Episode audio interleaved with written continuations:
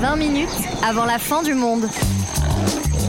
Le podcast d'autodéfense écologique.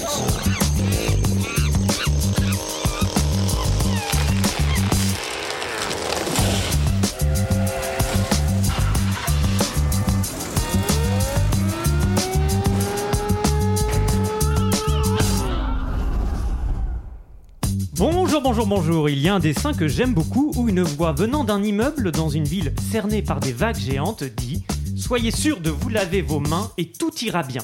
La première vague est celle d'un virus nommé Covid et derrière elle, plus haute, celle de la récession.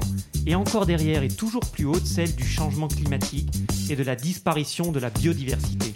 Comment est-il possible d'être heureux aujourd'hui? Entre les inégalités qui brisent la vie, les menaces à venir, les craintes intimes et les peurs collectives, l'envie parfois que tout change et la difficulté à faire autrement. Où trouver de la force et de la joie? Premier chapitre d'une série spéciale de trois épisodes, on se demande aujourd'hui ce qu'il reste du bonheur. Salut tout le monde. Salut Antoine. Salut. Première question que je voulais vous poser, si vous deviez définir le bonheur pour vous en un mot et en un seul, Sarah? Alors je vais prendre un peu plus qu'un mot, mais je dirais que c'est la fin de, de la charge mentale.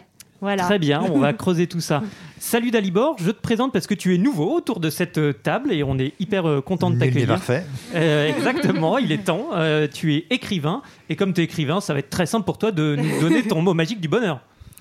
L'innocence retrouvée. Là, c'est un programme de travail que tu nous donnes, Dalibor. Salut, euh, salut Zineb, tu nous rejoins aussi autour de, de cette table. Tu es enseignante de yoga. Alors peut-être que tu as ce secret toi aussi du mot euh, euh, pour euh, qualifier le bonheur. Salut Antoine. Alors je vais vous décevoir, mais pour moi le bonheur c'est une arnaque. Oh, là là Tout de suite, voilà, on va creuser ça. Bon, salut Sonia. Salut Antoine. Alors toi, tu n'es pas nouvelle, mais ça t'empêche pas quand même de nous donner euh, ton, ton mot euh, du bonheur. Bah moi aussi, je vais un peu tricher comme, euh, comme Sarah et je pense que pour moi, le bonheur, c'est un bon dîner à une terrasse de café avec plein, plein, plein, plein, plein d'amis et plein de postillons. Quelque chose qu'on ne fera pas en sortant de cet enregistrement. Salut Marlène. Salut Antoine. Alors et toi, quel est ton secret? Eh ben moi, euh, le bonheur, je crois que c'est le temps. Voilà. Eh bien, on va creuser tout ça parce qu'il y a un peu Ouais. euh, l'impression euh, que le bonheur aujourd'hui est assez euh, compliqué dans ce contexte que tu décrivais, Sonia, de repas et de postillons impossibles, celui du tristesse. Covid-19. Oui, tout à fait. Mais comme tu le disais en introduction, on est face à trois crises. La fameuse crise sanitaire du Covid-19 qui change et qui bouleverse profondément notre quotidien.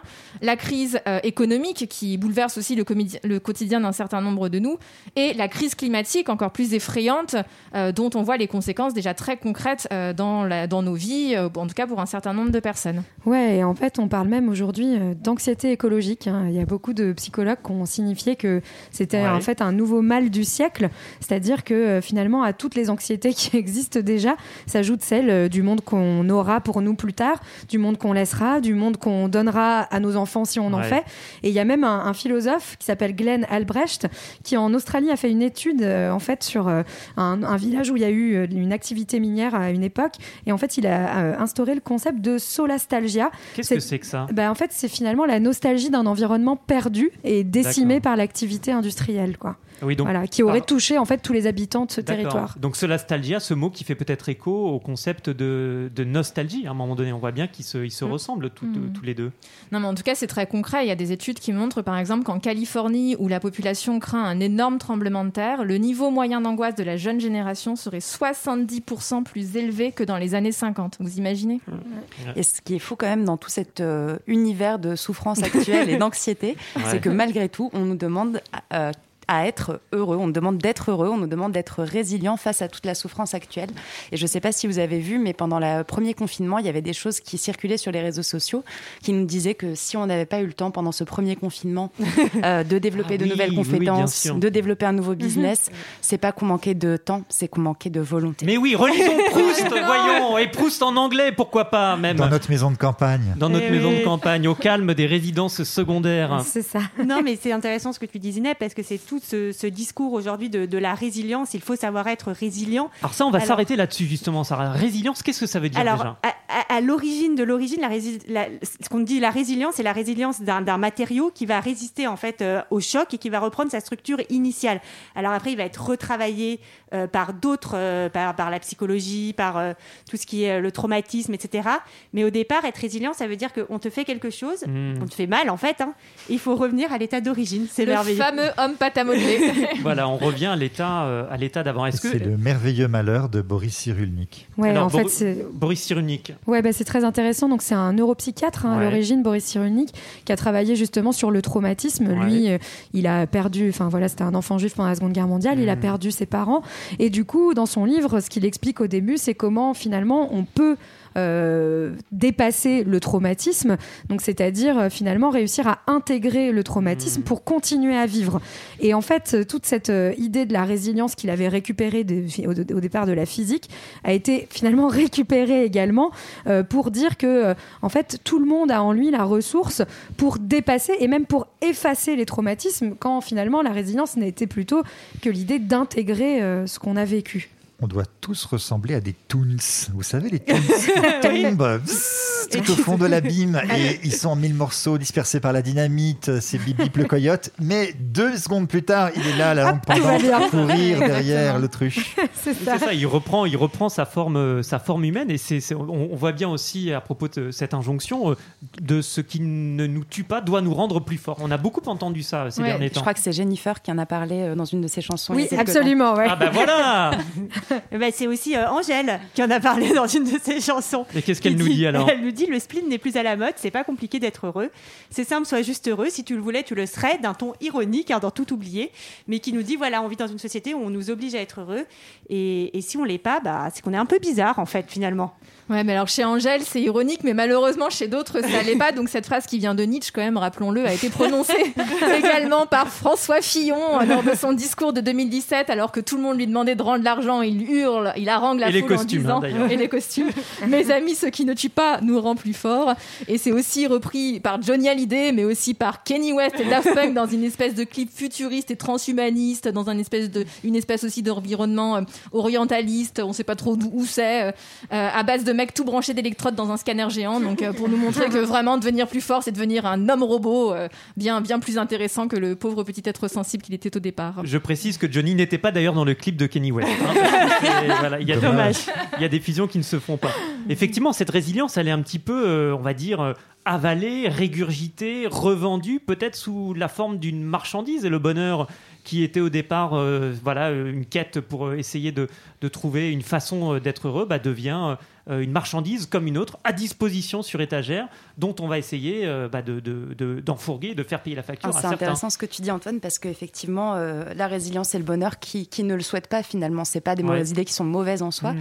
mais ce qui devient un peu inquiétant c'est vraiment que ça devient une nouvelle norme et une nouvelle injonction et que finalement si on n'aspire pas au bonheur et si on met pas tout en œuvre pour euh, accéder à ce bonheur c'est que finalement on est quand même un peu dératé C'est ça, c'est-à-dire que le miracle d'un travail sur soi personnel, d'un chemin singulier, devient un impératif social et une norme. Et c'est ça qui est terrifiant. Ouais, et ça, on le voit très très bien dans le film À la poursuite du bonheur avec Will Smith qui euh, incarne complètement ce mythe euh, euh, du self-made man. Donc, euh, c'est euh, donc Will Smith dans ce film n'a plus de fric, il est vraiment au bout du rouleau, il vient de se faire larguer par sa meuf, il est avec son fils tout seul, il dort dans la rue, euh, il a plus un rond. Je crois Ouais, a- Sonia, mais quand on mais la positive Mais attitude oui, vrai, mais Voilà. faites un Eh ben, effort Et bah du coup, puisque c'est son rêve, et bah son fucking American Dream, il va le réaliser euh, et il, le- il dit à son fils à la fin, If you want something, you get it.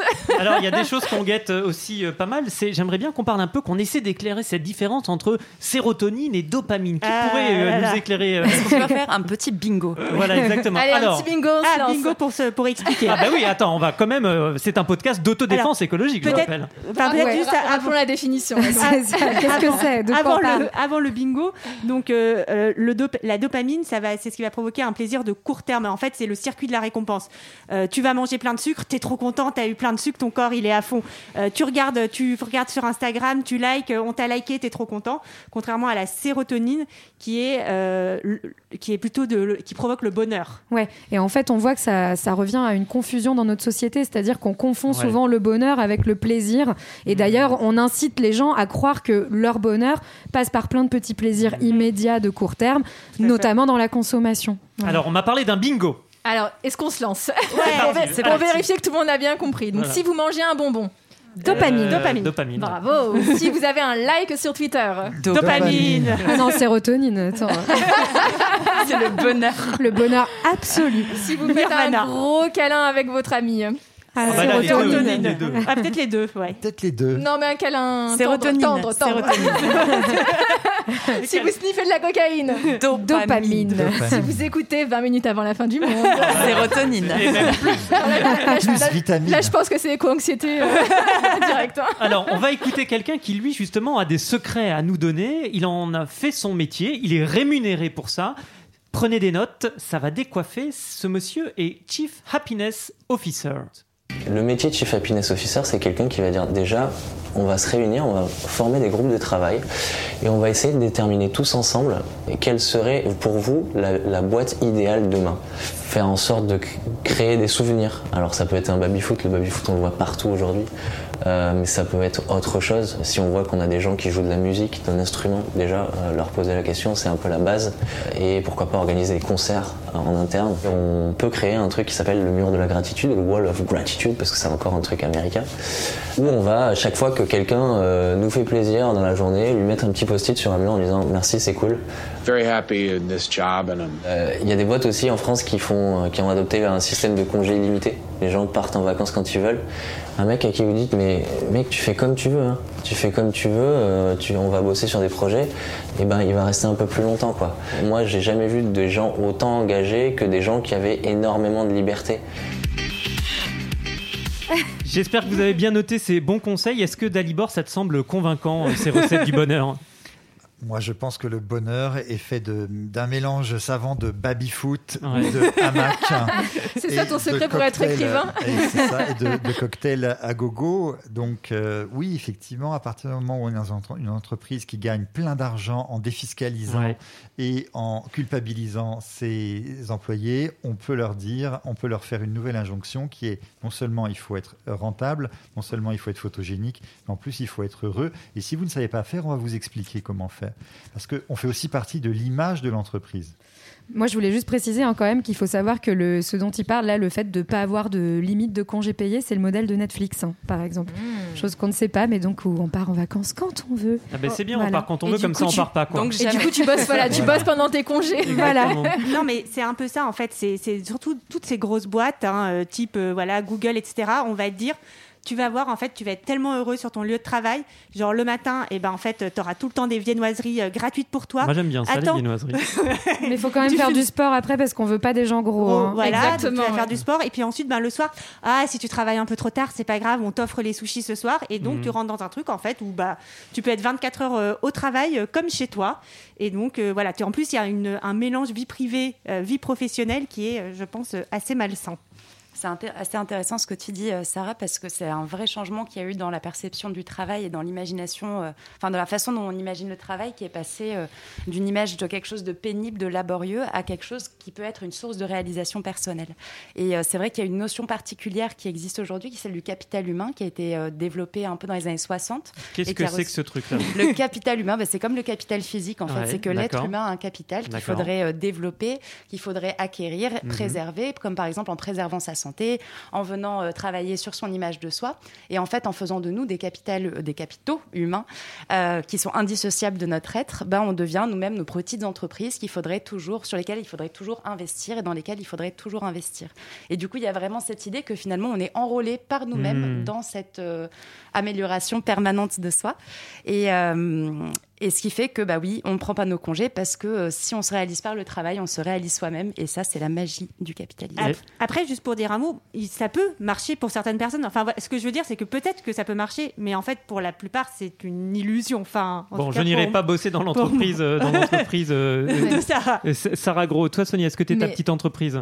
Bah alors, je suis, je sais pas si je le suis, mais en tout cas, dans, par rapport à ce que dit Zineb, on le voit très bien dans un documentaire d'Arte qui s'appelle Tous en forme et productif, qui est Mm. hyper flippant. Honnêtement, c'est une description de l'enfer.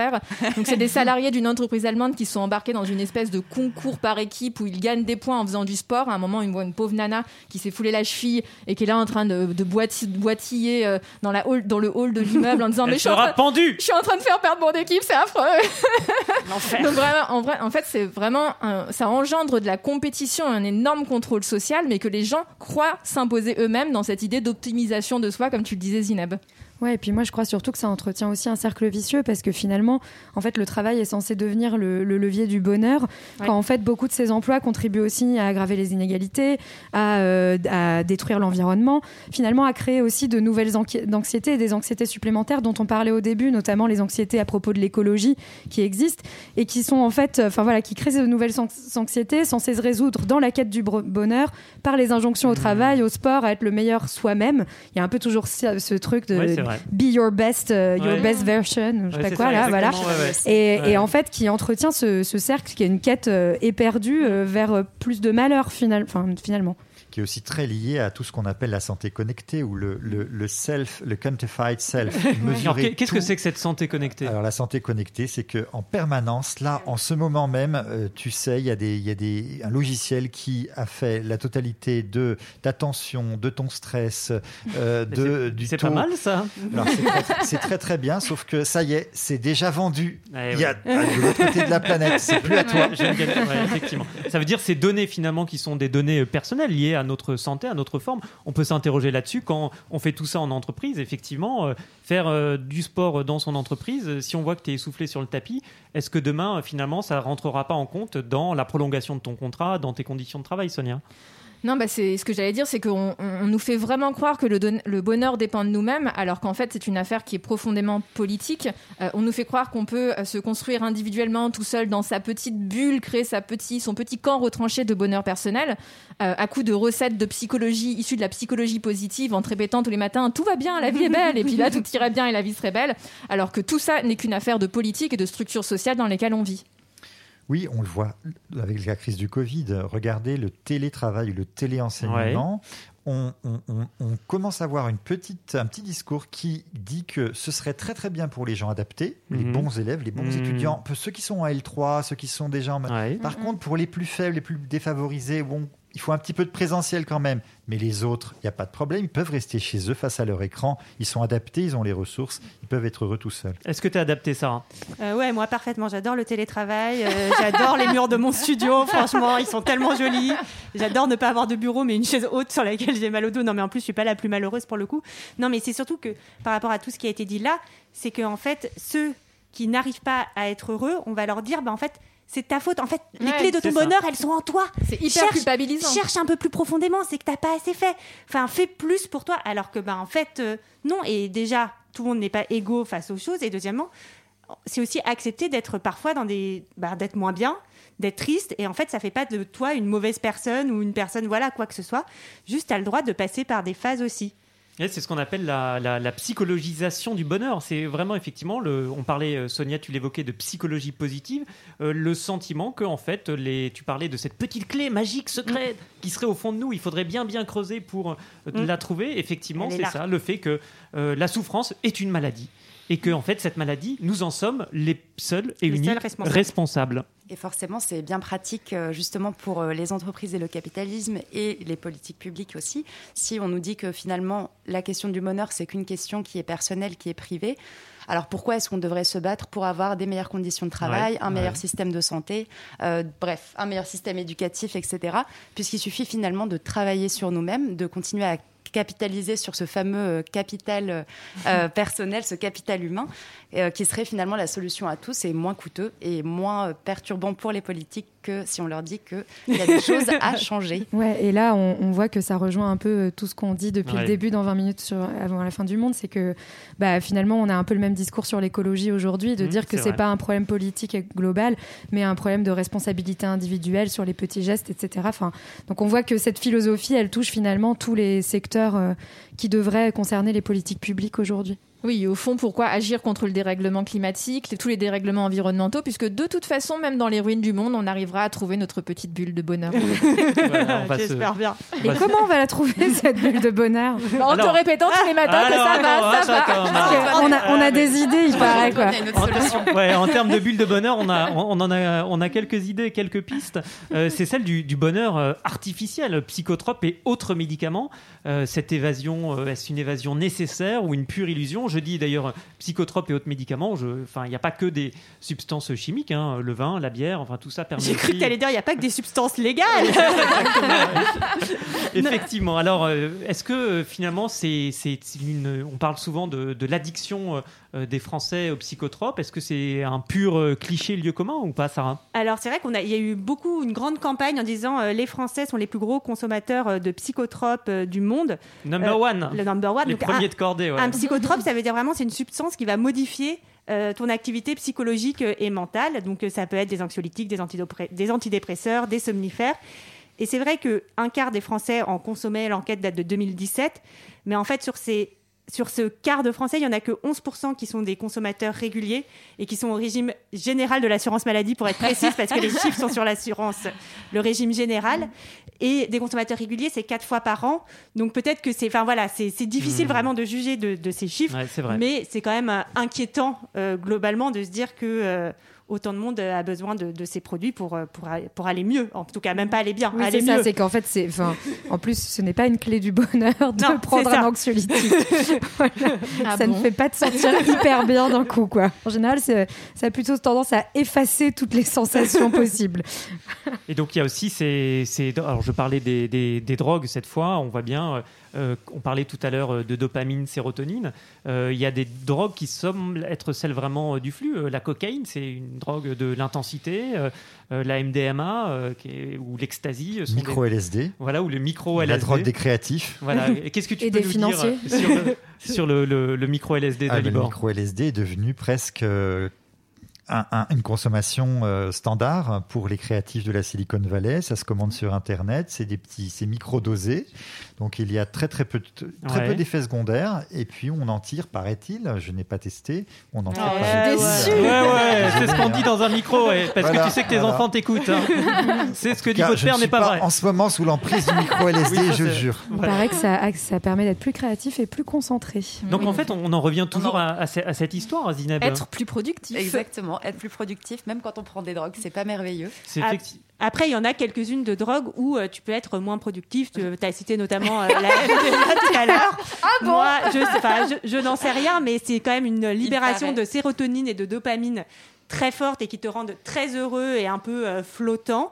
Euh, je tiendrai à avoir une réunion euh, sur MDMA euh, pour euh, le futur euh, projet Netflix. Je serais, c'est je serais curieuse oui. de voir ce que ça donne. Oui, la, la présentation, euh, la présentation PowerPoint euh, d'une euh, d'une euh, euh, euh, sous MDMA. Vous voyez, d'ailleurs, c'est en train d'agir sur moi à ce moment-là. que se passe-t-il, Antoine Est-ce que c'est Sarah Elle me fait boire des trucs à chaque fois que je fais ces, ces podcasts. Mais, mais est-ce que, les plus grosses drogues, ce serait pas quand même la, les- la fameuse sérotonine dont on parle, non, la fameuse dopamine, Dopamine. pardon, dont on parlait au début, euh, Oui. qu'on stimule pour le coup avec des drogues qui, qui, qui qui paraissent Oui. totalement inoffensives, à savoir les réseaux sociaux, le café, le Exactement. sucre. Ouais, Les, les souris sou- sont d'ailleurs bien plus accros au sucre qu'à la, cocaïne. Ouais, c'est vrai ça. Et, et, pa- et- et en fait, le problème de, de la dopamine, c'est qu'en fait, elle va stimuler, surstimuler nos neurones. Et en fait, le neurone, ou la neurone, je ne sais plus. Le neurone, le neurone, neurone. Le pardon. neurone. trop, trop, Et la sti- Covid. trop stimulé, Oui, finit par mourir. Donc pour se défendre, en fait, il, euh, il ne réagit plus à la dopamine et on doit se surstimuler encore plus pour avoir des réactions.